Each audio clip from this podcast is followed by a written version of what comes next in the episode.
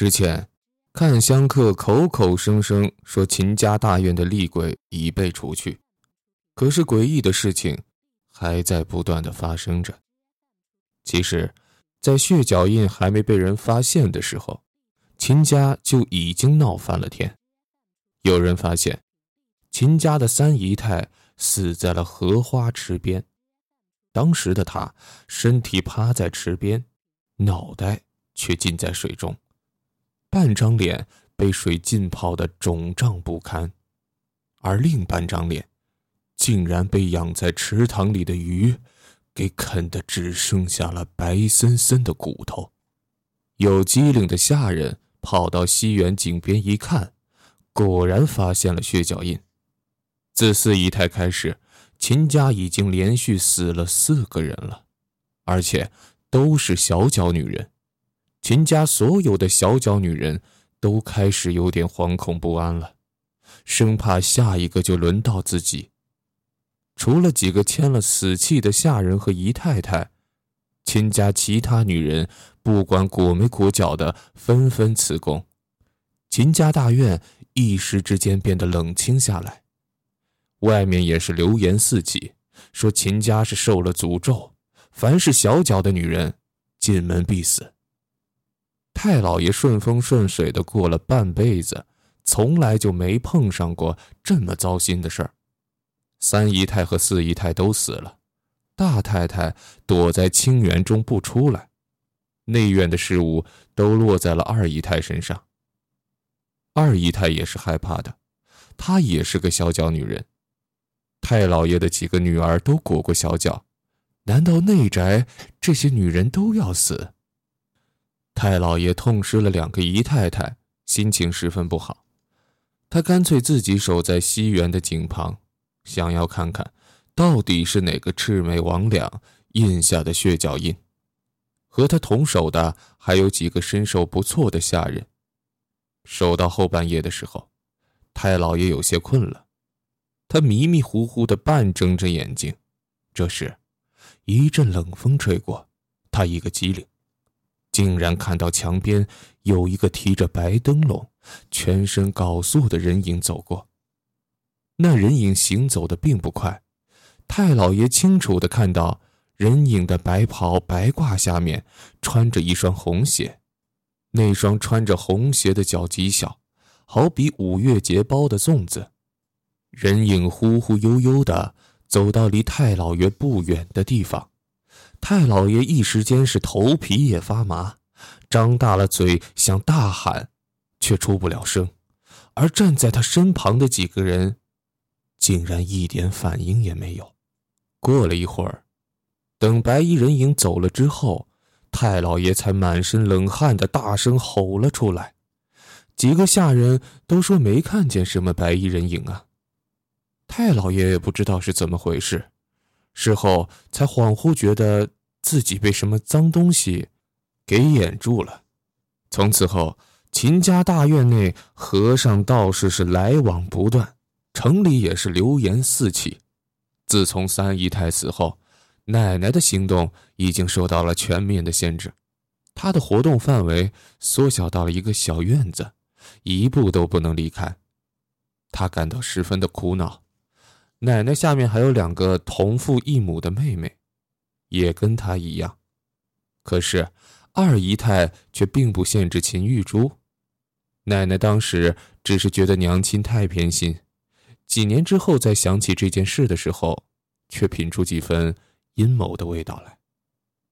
每天，奶奶只能待在房中绣画写字，或者跟两个妹妹玩玩游戏。民国时期，规矩早就不像大清时那么严苛了，可是对于未出嫁的女孩，还是多有限制的。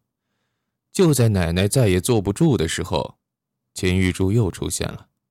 因为上次的事儿，奶奶对她存着几分防备，可是小孩子不记仇。秦玉珠拿出个玉雕的小兔子，又承诺带奶奶去看真兔子，奶奶这就被他哄住了。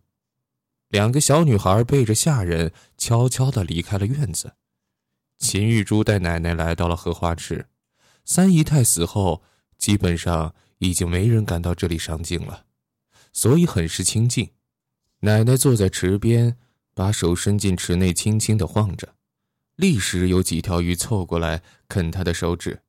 刚开始，奶奶只是觉得有点痒，可不知道是不是那些鱼曾经吃过人肉，喝过人血，养出了凶性。接下来一下比一下咬得疼，奶奶惊呼着把手抽出来，却冷不防被秦玉珠推进了荷花池内。就在落水的一瞬间，奶奶勾住了秦玉珠脖子上的玉珠，玉珠被一根红绳系在秦玉珠的脖子上，被奶奶这么一拽啊，竟然从秦玉珠的脖子上脱落下来，随着奶奶一起掉进了池里。鱼群被吓得是一哄而散。别看盛开在水面的荷花冰清玉洁，可是池底都是乌黑的淤泥，因为怕出事。所以当初建荷花池的时候挖的并不深，如果是一个成年人站在池里，池水最多到胸口。可奶奶是一个八岁的小女孩，身形尚小，跌入池内，顿时就遭到了没顶之灾。秦玉珠推完奶奶，冷眼看着她在水中挣扎呼救，然后抚着脖子跑了。奶奶在水中不停地挣扎，因为呛了水。她的脑中有些昏昏沉沉的，她在水池中浮浮沉沉，像没有根的浮萍，只是下意识地攥紧了玉珠。他最后的意识是自己再也没有力气挣扎了，慢慢的朝漆黑的池底沉下去。那些在一旁偷窥他的鱼一窝蜂的朝他游了过来。不知过了多久，奶奶才醒了过来。发现自己躺在床上，浑身发胀，脸上和手臂上有些疼，也不知道自己到底在荷花池内泡了多久。二姨太正红着眼睛盯着他看，他一抬手，发现玉珠仍在自己的手中。玉珠表面看着圆润光滑，其实摸起来有些粗糙感，似乎在那温润的表层下面藏着许多肉眼看不见的孔。二姨太看见玉珠，脸色顿时变了。奶奶说是秦玉珠把她推下了荷花池，可令人感到意外的是，二姨太并没有勃然大怒，只是阴沉着脸坐了半天，然后突然将玉珠拿起来，但并没有拿走，而是系在了奶奶的手腕上。二姨太说：“这玉珠既然在你手里，你就好好带着，可不许拿下来。”说完，二姨太沉着脸走出了房门。奶奶猜想，秦玉珠肯定会受到严厉的惩罚，毕竟现在是自己的娘亲在当家。可是他想不明白的是，秦玉珠为什么要把他推进荷花池呢？后来，奶奶在养病期间，无意间听到两个下人的谈话，他们说西园的井旁又发现了四个血脚印。现在秦家所有人都在惶恐不安。之后，两个下人的声音突然变得很低，奶奶拼命竖起耳朵，也不过听到只言片语。明明掉进去半个多时辰，身体都泡得有些胀了。那些鱼吃过人肉，可现在他却一点事儿都没有。奶奶不明白他们说的是什么，听完之后就忘了。当天下午。秦家果然又死了一个人，可让人万万没想到的是，这次死的竟是秦玉珠。他就死在清源的门外。以前死的几个女人，经查证后，不是自杀就是意外，可秦玉珠的死因却很诡异。她浑身上下一点伤痕都没有，也没有中毒的痕迹，但是死后的皮肤腐败不堪，模样恐怖。像是，像是在土里埋了一年半载，再被挖出来一样。奶奶听到消息的时候，吓得是够呛。她没想到秦玉珠会死，虽然觉得秦玉珠是个坏姐姐，心里也希望她能受到惩罚。可毕竟小时候是一起长大的，心中尚存着几分姐妹情，所以秦玉珠死的那天傍晚，她趁着太老爷请了一堆和尚到秦家念经。所有人都被吸引过去的时候，自己跑到了清源的门外。奶奶学着大人的模样，点燃了一沓纸钱，还把后来在荷花池边找到的玉雕小兔扔进了火里。至于那颗玉珠，他抚了抚手腕，犹豫了片刻，还是放弃了把它一起烧掉的念头。就在玉雕小兔被烧得焦黑碎裂时，清源的大门突然缓缓地打开了。奶奶并不知道，即使是秦玉珠死在清源门口，大太太还是没有出来。太老爷十分愤怒，扬言是要休了这个大太太。